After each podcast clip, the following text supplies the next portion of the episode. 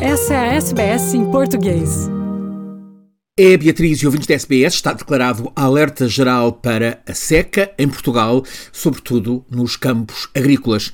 Entramos no segundo mês do inverno e o que há todos os dias é sol, céu limpo, frio noturno, praticamente nada de chuva. Choveu três ou quatro dias a seguir ao Natal, e nada mais. O Instituto de Meteorologia avisa que a seca meteorológica deve piorar em Portugal continental durante o mês de fevereiro e quantifica os dados deste momento. 54% do território português está em seca moderada, 34% em seca severa. 11%, sobretudo o sudoeste, a região uh, de Alentejo e Algarve, está em seca extrema.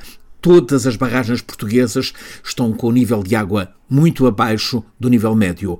A água, sobretudo a água para a agricultura, está a tornar-se um problema sério em Portugal. Francisco Sena Santos, a SBS, em Lisboa. Curta, compartilhe, comente.